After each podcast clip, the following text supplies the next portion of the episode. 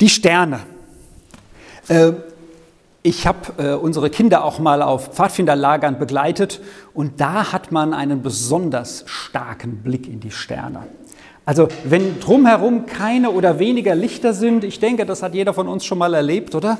Und dann in den Sternenhimmel hineinschaut, was denkt ihr dann, wenn ihr diese Pracht oben am Himmel seht? Wenn ihr seht, wie Sterne sich ausbreiten, Sterne über Sterne, die man hier in, unserer, in unserem Deutschland, wo sehr viel Licht ist, gerade wenn man in Städten wohnt, gar nicht so wahrnimmt. Da sind viele Sterne, die ein wenig heller, also ein wenig dunkler sind, nicht so stark leuchten, gar nicht zu sehen. Aber was für einen Eindruck habt ihr? Was, was, was, was denkt ihr, wenn ihr diesen Sternenhimmel seht? Ehrfurcht. Ehrfurcht. Demut. Wie schön. Wie schön. Unzählbar. Ein faszinierender Blick. Viele heutzutage, die gucken einen Sternenhimmel irgendwo in einem Online-Spiel an, wo es auch Sternenhimmel gibt. Aber der echte Sternenhimmel, der im Himmel zu sehen ist, ist faszinierend. Und wenn man sich den anschaut, dann überkommt einen wahrscheinlich das, was ihr gesagt habt, so eine Mischung aus Demut, so eine Mischung aus, aus ähm, was, was, hattest du gesagt? Ehrfurcht. Ehrfurcht, wie sie Psalm 8 beschreibt. Da ist es ein Lied, das endet und anfängt mit dem Ausruf Herr unser Herr auf Gott bezogen, wie herrlich ist dein Name in allen Landen oder in aller Welt. Und dann im vierten Vers heißt es in diesem Psalm, und das drückt so aus, was die Menschen damals noch viel unmittelbarer erlebt haben als wir, die wir ja in festen Mauern leben, wo ein festes Dach über uns ist, Gott sei Dank, was nicht zusammenbricht, hoffentlich. Aber damals hatten sie ein Zelt, okay, das war zwar auch bedeckt, aber ruckzuck waren sie draußen und sahen nachts diesen Himmel.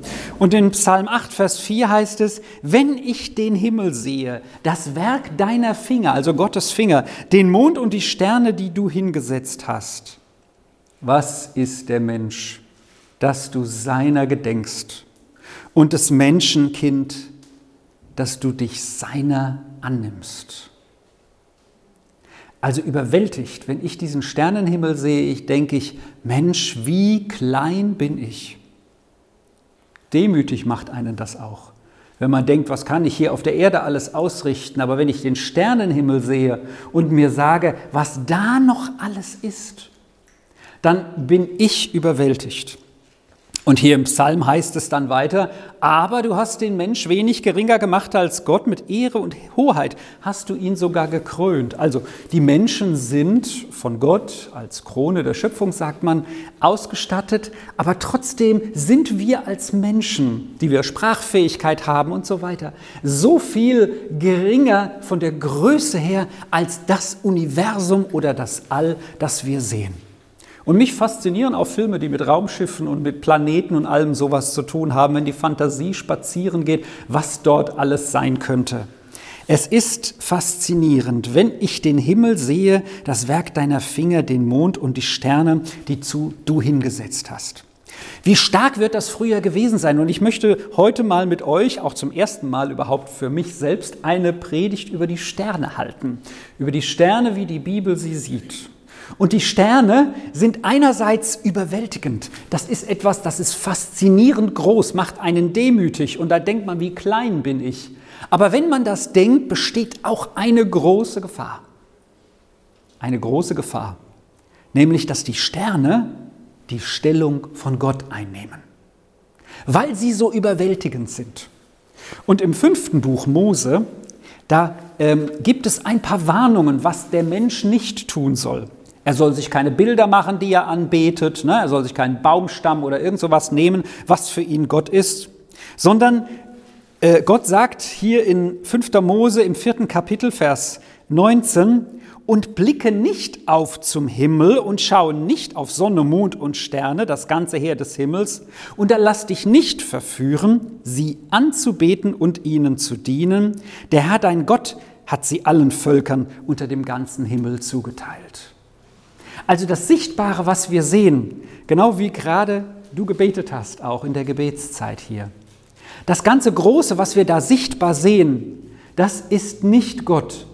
Aber Gott zeigt mit seinem Finger, mit dem er geschaffen hat, seine Größe dadurch. Also das, was wir am Himmel sehen, die Sterne, die wir sehen, das Schönste, was wir sehen, auch so eine kleine Blume oder die Bienen, die letztes Jahr im Frühling hier aus dem Boden rauskamen, die Erdbienen, ja, auch so kleine Wunder, die man anschauen kann. Alles das sind Ausweiskarten für die Größe Gottes. In ganz kleinen Dingen, in so ganz kleinen Dingen, so einer kleinen Blume. Ich erinnere mich an eine Fahrradtour, die wir noch vor Corona mit der Familie gemacht hatten. Sind wir äh, bis nach Köln runtergefahren mit mehreren Etappen den Rhein runter. Und dann irgendwann, weiß ich nicht, da war es warm und wir kamen nicht irgendwie voran. Ich stoppte und dann sah ich unten in der Straße so ein kleines Blümchen, was aus der Rinne herauskam, herauswuchs. Da ist irgendwann mal ein Samen reingefallen und ich bin kein Botaniker. Ich weiß gar nicht, was für ein Blümchen das war. Auf jeden jeden Fall wunderschön. Blau war das, glaube ich, irgendwie. Gibt es blaue Blumen? Auf jeden Fall habe ich das so in Erinnerung. Ja. Und das wuchs da unten aus dieser, aus dieser Rinne, wo ansonsten das Wasser abfließt, heraus. Und ich dachte, wie schön ist das denn?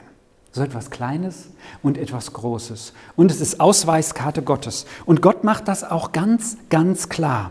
Am Ende der Psalmen, also in den letzten Psalmen, die gehen ja bis 150, ne, da wird äh, nochmal darauf Bezug genommen, dass Gott der Schöpfer von Sternen ist, von Sonne, von Mond. Und wenn wir das anschauen, dann diese Vielfalt, dieses Unzählbare, Unzählbare, dann ist es nicht größer als Gott, sondern Psalm 47 in Vers 4 heißt es, er bestimmt den Sternen die Zahl. Also Gott weiß es.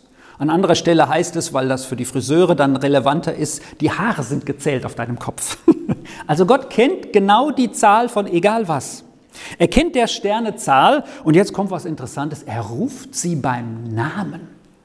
Was ist denn das? Hat Gott etwa jedem Stern schon einen Namen gegeben? Wir lesen ja manchmal in der Zeitung, wurde ein neuer Stern entdeckt, der wurde nach Kepler oder nach wem auch immer oder nach Juri Wotowicz genannt oder wer auch immer den entdeckt hat. Ja? Aber offenbar hat jeder Stern schon seinen Namen, wir wissen ihn nur nicht. Gott ruft sie beim Namen. Oder in Psalm 148, also einen Psalm weiter, da heißt es, lobt ihn Sonne und Mond, lobt ihn all ihr leuchtenden Sterne. Also das heißt, Irgendwo heißt es auch, ihr Bäume lobt den Herrn. Also da könnte man ja fast meinen, da wäre überall Leben drin von der Bibel her gesehen. Und selbst der Stein, der ja, der ja unbeweglich scheint, von Gott geschaffen, nicht lebendig, dass er fortlaufen könnte, aber Gottes Kraft, Gottes, Gottes Kreativität und Leben steckt dahinter. Und er ist der Schöpfer. Niemals sind Sterne oder das Gewaltigste, was wir sehen, größer als Gott. Lobt ihn, heißt es in Vers 2, alle seine Boten, lobt ihn, alle seine Heerscharen und ihr leuchtenden Sterne, von denen Gott den Namen kennt. Es gibt eine Geschichte, die ich mehrfach gelesen habe von C.S. Lewis. Das ist ein amerikanischer, ein englischer Autor, sehr gescheiter Kopf, der sich mal zu Jesus hin entschieden hatte, ihm nachzufolgen und an Gott überhaupt zu glauben und das begründet auch mit sehr viel Sachverstand hat mich am Anfang meines Glaubens auch davon überzeugt, Christ zu werden, weil ich mir dachte, ich muss meinen Verstand nicht abgeben, ich muss akzeptieren, Gott ist größer, ich kann nicht alles verstehen, aber ich darf, muss nicht aufhören zu denken deshalb. Und C.S. Lewis, ein großer Denker, der hat Narnia geschrieben, das ist so eine, eine, eine, eine Fantasy-Geschichte, ja? Ähm, wo er biblische Bezüge mit reinnimmt, mit dem Löwen, mit Aslan, der, der für Gott steht. Und in einer seiner Bände, das sind sieben, da haben die Sterne auch Namen. Und die Sterne sind Engel. Und ich dachte mir, wie kommst du denn jetzt da drauf? Das ist ein bisschen weit hergeholt. Aber erinnert ihr euch an die Weihnachtsgeschichte? Was ist mit den Hirten, als sie im Dunkeln nachts auf der Weide sind und ihre Schafe hüten, die ja auch schlafen? Plötzlich werden sie von einer Engelschar überrascht, die sagen, lobt Gott und äh, Friede auf Erden bei den Menschen seines Wohlgefallens. Ehre sei Gott in der Höhe. Und das lässt uns auch denken, dass vielleicht die Sterne lebendig geworden sind und Engel da waren. Äh, Jesus sagt in der Offenbarung, im, ganz am Anfang, im, im ersten Kapitel, auch von Engeln. Er spricht von Sternen, äh, die da zu sehen sind, im Zusammenhang mit, äh, dass er auf Gemeinden Bezug nimmt und sagt, Offenbarung 1, Vers 20, mit dem Geheimnis der sieben Sterne, die du in meiner Rechten gesehen hast. Das ist so ein Bild, was Johannes hier offenbart bekommt. Und mit den sieben goldenen Leuchtern ist es so, die sieben Sterne sind die Engel der sieben Gemeinden und die sieben Leuchter sind die sieben Gemeinden. Also wisst ihr, ich will damit jetzt nicht sagen, die Sterne, die wir da sehen, das sind alles Engel. Aber ein Bezug wird da in der Bibel hier und dort so leicht hergestellt. Und ähm, was aber stehen bleibt für uns als eine Gewissheit, Gott ist größer als das und er kennt jeden Stern. An einer negativen Stelle, was Sterne angeht, da heißt es, dass der Teufel, als er sich gegen Gott auflernte, ein Drittel der Sterne hinwegfegte. Also ein Drittel der Sterne, wenn wir das von der Bibel her nehmen, fehlt im Himmel, weil Gott, weil der Teufel sie auf die Erde geworfen hat und das sind dann die gefallenen Engel, im wahrsten Sinne des Wortes von Himmel gefallen, die Dämonen, die gegen Gott sich entschieden haben, mit dem Satan, dem Engel, der sich gegen Gott entschieden hat zu kämpfen. Auch da ein Bezug zu Sternen. Aber wie dem auch sei. Sterne haben eine so große Anzahl. Das sind so viele. Das ist so beeindruckend wie bei Abraham, der seinen Blick aufwirft und Gott sagt, schau dir die Sterne an, unzählbar sind sie. Aber es gibt einen Stern, den Gott besonders auserwählt hat zu einem besonderen Zeitpunkt. Und das hat mit Weihnachten zu tun, wie ihr euch wahrscheinlich auch denken könnt. Im Alten Testament wird im vierten Buch Mose etwas durch einen Seher, durch einen, der Gottes Reden hörte, obwohl er nicht aus dem Volk Israel kam, vorausgesagt, das ist sehr, sehr faszinierend und hat die Juden damals, ich denke bis auch heute, sehr fragend gemacht. Was willst du damit sagen? Da war einer, der hieß Bileam, und der sah in 4. Mose 24, Vers 17 etwas, das drückt er so aus. Ich sehe ihn, doch nicht jetzt. Schaue ihn, doch nicht nahe. Ein Stern tritt hervor aus Jakob und ein Zepter, man kann auch sagen ein Hirtenstab, also ein Stab oder Zepter, ja, wie man das übersetzt, erhebt sich aus Israel und zerschmettert die Schläfen Moabs und schlägt nieder alle Söhne Seths. Es geht hier um einen Propheten, der aus dem Zweistromland, also aus der Richtung Irak kommt, Irak, Iran. Und der hier eine Prophetie hat, die ihm nicht selbst eingefallen ist, sondern die Gott ihm gegeben hat. Und er, der Bileam, wenn man diese Geschichte liest, ist auch so ehrfürchtig vor Gott. Er sagt dem König, der ihn beauftragt, ich kann nur sagen, was Gott mir sagt. Ich kann nichts gegen Gott sagen. Das ist das Gute bei Bileam. Und er sieht hier etwas, auf das die Juden zur Zeit von Jesus immer noch gewartet haben. Da soll ein Stern hervortreten aus Jakob und ein Zepter oder Hirtenstab, ein mächtiger sich erheben. Und was geschieht nun bei Jesu Geburt? Diese Voraussage erfüllt sich. Diese Voraussage erfüllt sich. Und im Matthäusevangelium lesen wir wie. Wenn wir die Weihnachtsgeschichte lesen, dann haben wir vor allem Lukas, das Lukasevangelium vor Augen, mit den Hirten, mit Maria, die mit ihrem Mann Josef in vollschwangerem Zustand nach Bethlehem zieht. Aber es gibt im Matthäus ein anderes Detail, was berichtet wird, was nicht zur Zeit von Jesu Geburt direkt war, sondern man weiß nicht genau, wann es geschehen ist, offenbar im Zeitrahmen von Jesu Geburt bis zwei Jahre danach. Das heißt also, die, die Weisen, von denen wir hier reden, aus dem Morgenland, die sind nicht gleich mit Jesu Geburt offenbar gekommen, aber in einem Zeitraum danach. Und da heißt es, in Matthäus im zweiten Kapitel. Als Jesus in Bethlehem in Judäa zur Zeit des Herodes zur Welt gekommen war, er war also geboren, Da kamen Sterndeuter oder Weise aus dem Morgenland nach Jerusalem. Das waren eigentlich Menschen, von denen die Bibel sagt, halte dich von diesen fern. Das waren die Priester dort in dem Zweistromland, die viel mit Sternen zu tun hatten. Aber hier will Gott uns zeigen, dass aufgrund dieses biblischen Wortes im Alten Testament sie tatsächlich etwas Wahres verfolgen. Sie wissen von dieser Prophetie, die Biliam da getan hat. Sie wissen, da soll ein Stern aufgehen in Jakob, das heißt im Volk Israel. Noch nicht zur Zeit von Biliam, sondern irgendwann in der Ferne. Und jetzt geht dieser Stern auf und sie sehen ihn, weil Gott einen Stern auserwählt und den Weisen hier, den Sterndeutern, zeigt, das ist er. Und nun gehen sie mit einer Gewissheit, die mich wieder demütig macht, dort hinterher, denn sie wissen, das ist Botschaft Gottes. Und sie fragten, als sie nach Jerusalem kamen, Vers 2, wo ist der neugeborene König der Juden? Das ist eine Gewissheit. Das beeindruckt mich. Wisst ihr, äh, die Fragen, die sagen nicht, wir haben da eine Vermutung könnte sein, dass da wir was gesehen haben und nun schauen wir mal hier, weil es ist doch so möglich, dass wir nach Jerusalem zu euch kommen, um mal nachzuhaken. Nein, die fragen gar nicht, könnte das wahr sein, sondern sie sagen direkt, wo ist er denn? Wo ist er denn? Wir wissen, dass er geboren ist. Denn sie sagen, wir haben seinen Stern aufgehen sehen und sind gekommen, ihm zu huldigen. Wie weise sind tatsächlich diese Weisen, denn sie wollen nicht den Stern anbeten, sondern das Kind, was da geboren ist.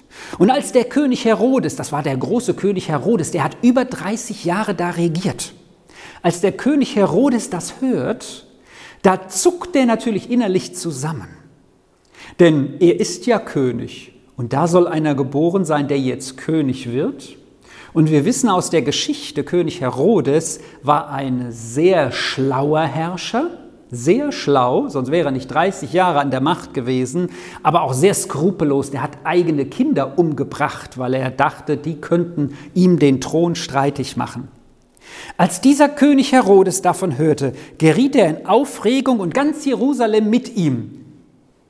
Also offenbar nehmen auch sie das ernst. Und er ließ alle hohen Priester und Schriftgelehrten des Volkes zusammenkommen.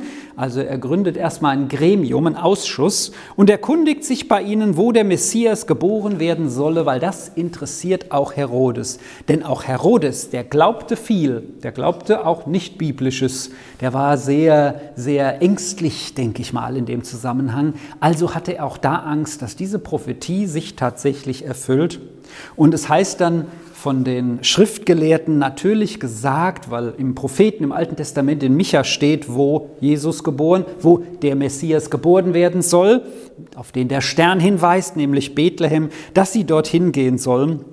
Und es heißt dann, auf das Wort des Königs hin, nämlich dass sie nach Bethlehem gehen sollten, Vers 9, machten sie sich auf den Weg und siehe da, der Stern, den sie hatten aufgehen sehen, zog vor ihnen her bis er über dem Ort stehen blieb, wo das Kind war. Und als sie den Stern sahen, überkam sie große Freude. Hier steht doppelte Freude. Eine größere Freude als hier gibt es fast nicht in der Bibel, als die Sterndeuter, die Weisen aus dem Morgenland hier haben, als sie merken, durch irgendeine Sternkonstellation oder durch den wandernden Stern, fragt mich nicht, Gott hier zeigt, genau da ist es und bestätigt ihnen das. Hier wird der König geboren werden. Da zogen sie hin. Gott hat einen Stern auserwählt, der die Weisen dort zum Stall oder zum Ort, wo Jesus als Kind geboren war oder wo er zu dem Zeitpunkt in Bethlehem lebte, hingeführt hat.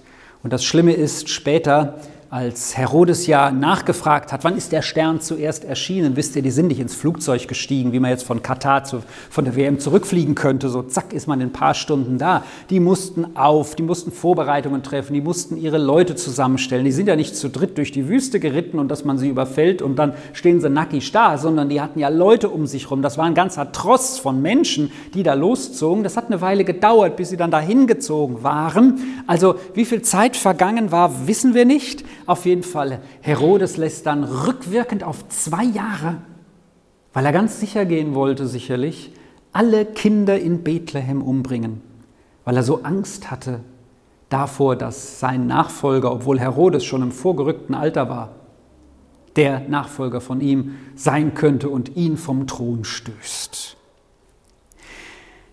Gott erwählt einen Stern aus der ganzen Vielzahl von Sternen aus. Und das möchte ich uns als etwas Neues mitgeben, was ihr vielleicht im Zusammenhang mit den Sternen noch nicht gedacht habt, wenn ihr hochgeschaut habt. Oder dieser Gedanke, der ist mir in der Vorbereitung der Predigt so besonders wichtig geworden. Es gibt da eine Vielzahl von Sternen. Es ist überwältigend viel. Aber da hat Gott einen Stern auserwählt, der die Weisen und dann letztlich auch Herodes und die anderen dann dorthin führte nach Bethlehem. Und genauso gibt es eine Vielzahl von Menschen hier auf unserer Erde. Eine Vielzahl von Menschen und man denkt, Gott, was willst du mit mir anfangen? Und ich möchte, dass wenn ihr das nächste Mal den Sternenhimmel anschaut, und die Chance gibt es schon ab 16.30 Uhr, 17 Uhr heute wieder, ja, ähm, dass ihr seht, da oben ist eine Vielzahl von Sternen. Aber Gott, genauso wie du jeden Stern mit Namen kennst, den du ihm gegeben hast, kennst du auch jeden von uns hier und hast mir einen Namen oder du kennst mich mit Namen und du führst auch mich heraus. Der gute Hirte, im Johannesevangelium wird das berichtet, kennt alle seine Schafe mit Namen. Und das darf uns eine Zuversicht geben. Der große Gott, der allmächtige Schöpfer des Himmels und der Erde, kennt dich und mich und dich beim Namen. Und er hat auch für uns einen Auftrag, eine Begabung, er hat auch für uns ein, wo er uns herausführt und herausruft. Vielleicht ist es nicht die Rolle des Sterns. Ich vergleiche das gerne mit dem ja mittlerweile verstorbenen, der ist bei Jesus, Reinhard Bonke, das war ein großer Evangelist, der nicht nur in Afrika, aber auch dort in einem Gottesdienst vor einer Million Menschen sprach. Das ging mit Lautsprecheranlagen, allem drum und dran. Der war ein absoluter Superstar in Afrika. Da kamen die Staatsoberhäupter und haben ihn empfangen um ihn dorthin zu geleiten, wo er übernachtete und so weiter, weil jeder wollte an dem Ruhm von ihm teilhaben, wenn er kam.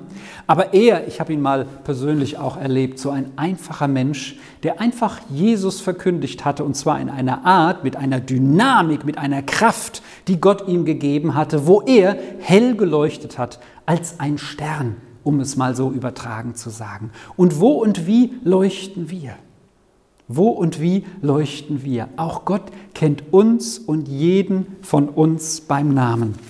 Und damit möchte ich noch mit dem Römerbrief dann schließen, wo es im achten Kapitel heißt, wir aber wissen, dass denen, die Gott lieben, alles zum Guten dient. Ihnen, die nach seiner freien Entscheidung berufen worden sind.